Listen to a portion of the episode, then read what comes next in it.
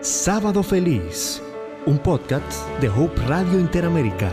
Reflexiones de crecimiento espiritual con el Dr. Gamaliel Flores.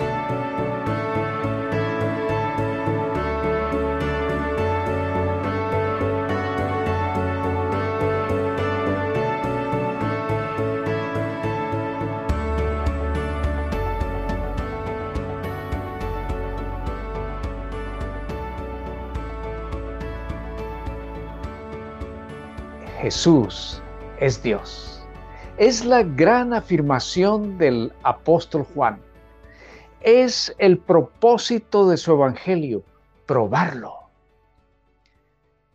Y hoy vamos a detenernos en una de esas maravillosas pruebas de la divinidad de Jesús. El capítulo 6 del Evangelio de Juan la contiene. Pero quiero decirles que hay una particularidad con este relato. De todas las cosas que Jesús hizo, es el único relato que registran todos los cuatro evangelios. Los evangelios, como ustedes saben, son clasificados como sinópticos y el de Juan. Se dice que Mateo, Marcos y Lucas comparten mucho y se les llama sinópticos. Hay una explicación eh, para ello en la cual no vamos a entrar. Pero Juan se aparta de la narrativa de ellos para centrarse especialmente en las escenas finales de la vida de Jesús y toma algunos eventos que no toman los otros evangelios. Pero este, este relato lo toman los cuatro evangelios y cada uno lo presenta dando algunos datos que los otros no dan. Pero nosotros nos centraremos por estar haciendo el recorrido del Evangelio de Juan, en el relato de Juan, que por cierto es uno de los que más abunda en detalles. Nos acordamos que lo último que ocurrió con Jesús fue la curación de aquel hombre en el estanque de Bethesda, la casa de la misericordia. Después de eso vino una terrible controversia en torno al concepto que Jesús tenía de la observancia del sábado, el cual chocaba con los fariseos y los dirigentes del pueblo. Por esta razón, ellos querían eliminar a Jesús y Jesús se va y va a Galilea, ocurrió el asesinato de Juan el Bautista. Aquello entristeció a Jesús, confundió a los discípulos y Jesús se los lleva a un retiro, nos narran los evangelios sinópticos. Pero allí en aquel retiro, Jesús pudo percibir la inquietud de la gente que lo buscaba. Y Jesús salió es lo que nos cuentan los otros evangelios, esto no lo registra Juan. Y se reunió en torno a él una inmensa multitud. Estaba muy cerca la fiesta de la Pascua, la principal fiesta de los judíos. Y había muchedumbres de caminantes que iban a Jerusalén. Muchos de los que venían de otros lugares que habían escuchado de Jesús querían verlo. Algunos que habían presenciado los milagros de Cristo querían seguirlos presenciando. Otros anhelaban ser beneficiados por un milagro. Había un fervor por Jesús, había un anhelo de encontrarlo, había un pico en la popularidad de Jesús. Pero saben, Jesús era buscado por razones equivocadas. Jesús anhelaba que lo vieran como el Salvador, como el Mesías prometido, como aquel que había venido a traer salvación a Israel y al mundo. Pero ellos lo veían simplemente como un milagrero, como la solución a sus dolores, como la solución a sus angustias, como la solución a problemas pasajeros. Qué pobre concepto de Jesús. Yo me pregunto si actualmente podría ocurrirnos lo mismo. Que nuestro interés al buscar a Jesús sea para que solucione mis problemas. Estoy enfermo y quiero que Jesús me sane y por eso lo busco. Tengo problemas en mi casa y, quiero que Jesús los resuelva y por eso lo busco.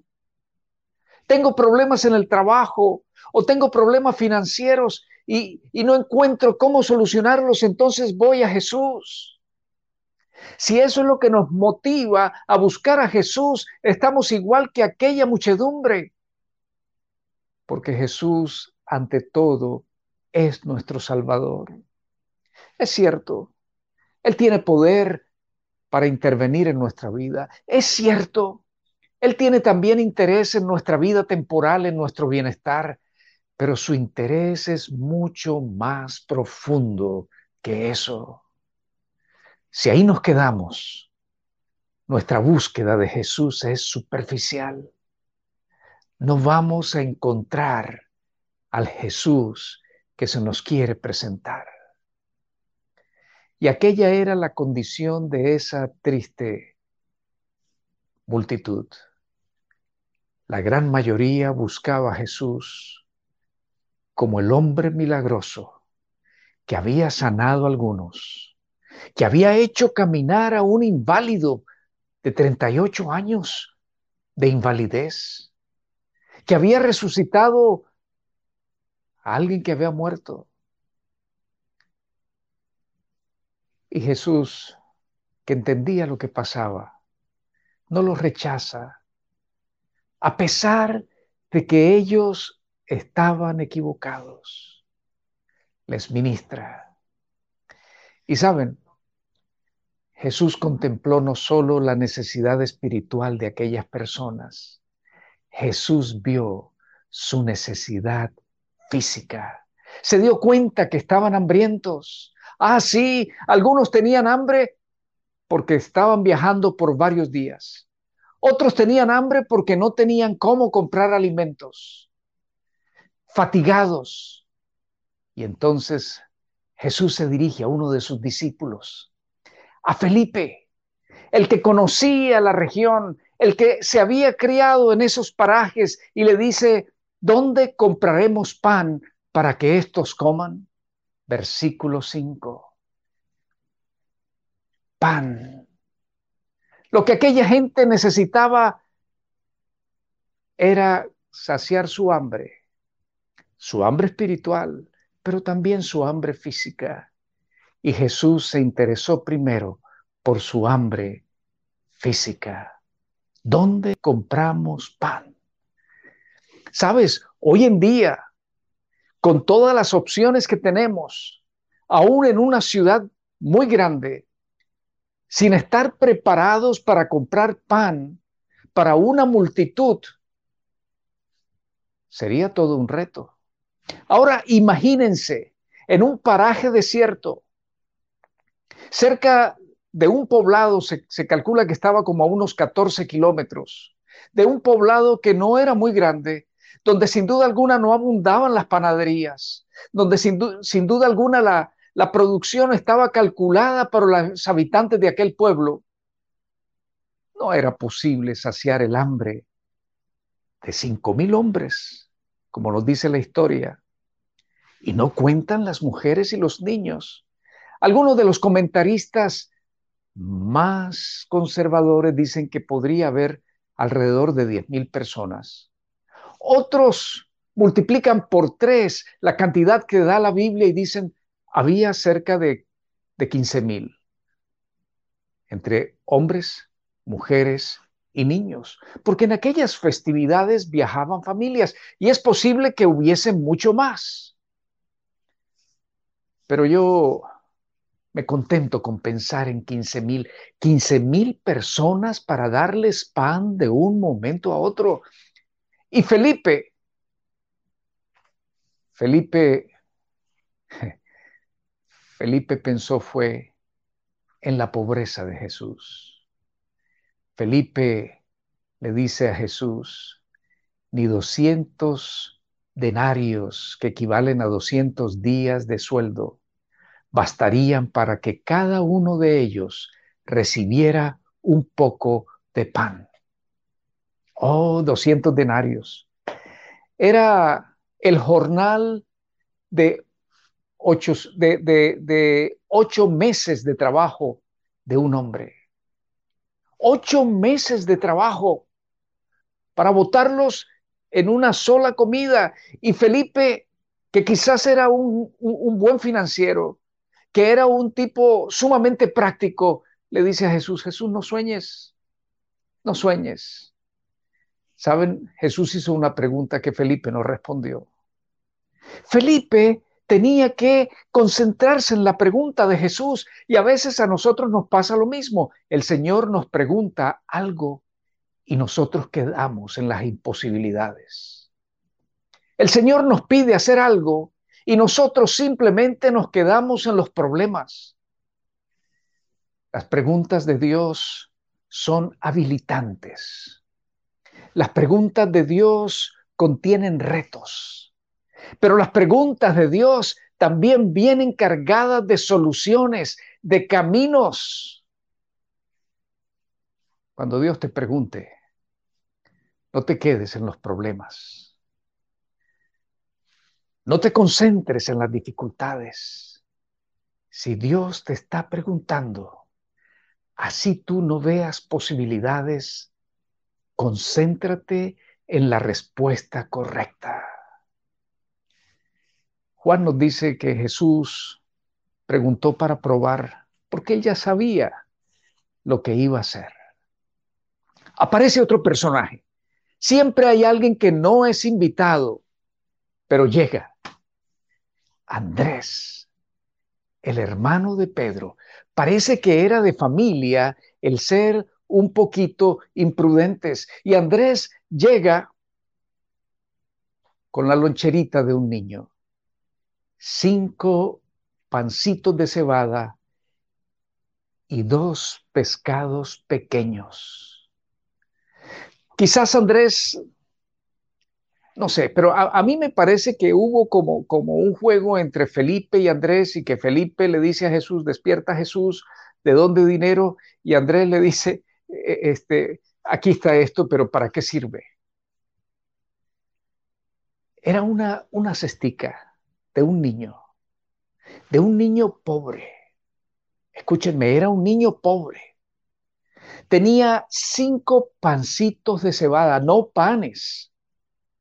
No, no esos panes que a veces pintan en la representación de la historia los artistas o que presentan en las películas. No, eran pancitos, más o menos de este tamaño. Recuerden, era la loncherita de un niño pobre y unos pececitos que los pescadores vendían muy baratos o que desechaban porque era imposible venderlos. Esa era la comida de aquel niño. Y Andrés le dice a Jesús, aquí está esto, pero ¿qué es esto para tanto? Ni siquiera era suficiente para un adulto porque era la loncherita que una mamá había preparado para su hijito, una mamá pobre. La cebada era una comida de gente muy humilde. Filón dice que la cebada era alimento propio de hombres en muy mala situación o de bestias. Eso era la cestita de aquel niño. Pero cuando Jesús la recibe, dice, ok, díganle a todos que se sienten, porque vamos a comer. En otro de los evangelios se nos dice que los agruparon en, en, 50 y 100. Y así fue fácil saber cuántos sabían. Y después de organizar eso, ese grupo, Jesús tomó aquella loncherita, dio gracias y empezó a compartirla. Y se fue multiplicando y saciaron a todas las miles de personas y sobró tanto que recogieron doce cestas llenas. ¡Qué extraordinario! Recojan los pedazos que sobraron de los cinco panes de cebada y llenaron doce cestas. ¿Por qué el Señor Jesús hizo esto? ¿Por qué el Espíritu Santo impresionó la mente de los cuatro evangelistas para que registraran este milagro? Por una razón. No importa lo que tú pongas en las manos de Jesús, Él lo convierte en algo maravilloso. Escúchame, ese menú es el menú más conocido en toda la historia. No sabemos cuál fue el menú de la ascensión de la reina de Inglaterra al trono, ni de su boda, ni siquiera de la boda de los últimos príncipes que se casaron. Quizás podemos buscarlo en Google y, se nos diga. Pero este es el menú más importante. Sencillo, humilde, pero en las manos de Jesús se convirtió en algo extraordinario. ¿Sabes lo que eso significa? Tu vida en las manos de Jesús se convierte en algo maravilloso. ¿Crees que no vales? Ponte en las manos de Jesús y verás. ¿Crees que estás muy viejo y que ya tus fuerzas son insuficientes para lograr algo? Ponte en las manos de Jesús y verás la diferencia. ¿Piensas que eres muy joven, inexperto? Ponte en las manos de Jesús y verás lo que Él puede hacer contigo. ¿Piensas que eres muy, muy escaso de conocimientos, que no tuviste oportunidades de formarte, que no tienes un título académico, que a duras penas lees, escribes o haces cuentas? Ponte en las manos de Jesús y Jesús te dará un valor extraordinario. Piensas que eres muy corriente, muy común. Para Jesús eres muy especial. Nick Vujicic nació en la casa de un pastor en Australia. Nació con una condición muy rara, sin brazos y sin piernas. Normal en lo demás sus padres temían que moriría, pero se crió. Cuando llegó el momento de ir a la escuela, las leyes del país no le permitían ir. Se dio una batalla hasta que al fin se abrieron las puertas. Él creció con dolores psicológicos por su condición, pero en su adolescencia entregó su vida a Jesús y Nick Fujisik se convirtió en un hombre extraordinario. Fue a la universidad, obtuvo un título en finanzas y hoy en día es un empresario, es un predicador motivacional y también un predicador espiritual. Pensó que jamás podría casarse, pues en el año 2012 contrajo matrimonio con una hermosa chica y hoy su hogar está adornado por cuatro preciosos hijos, dos niños dos varoncitos. Y el último parto fue gemelar, dos niñas preciosas. Nick Bujicic, cuyos videos los pueden encontrar en YouTube, es un claro ejemplo de lo que Dios hace cuando tú eres capaz de poner tu vida en Jesús. Que el mundo no te da valor, para Jesús vales. En las manos de Jesús no hay desperdicio para tu vida. Jesús nos invita a entregarnos a Él. No tienes que hacer ninguna preparación, entrégate a Él y Él lo hará todo, porque tú eres valioso en sus manos.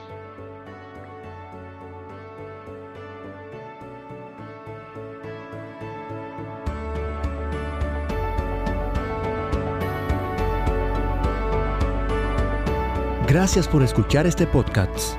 Encuentra más recursos en el portal hopechannelinteramerica.org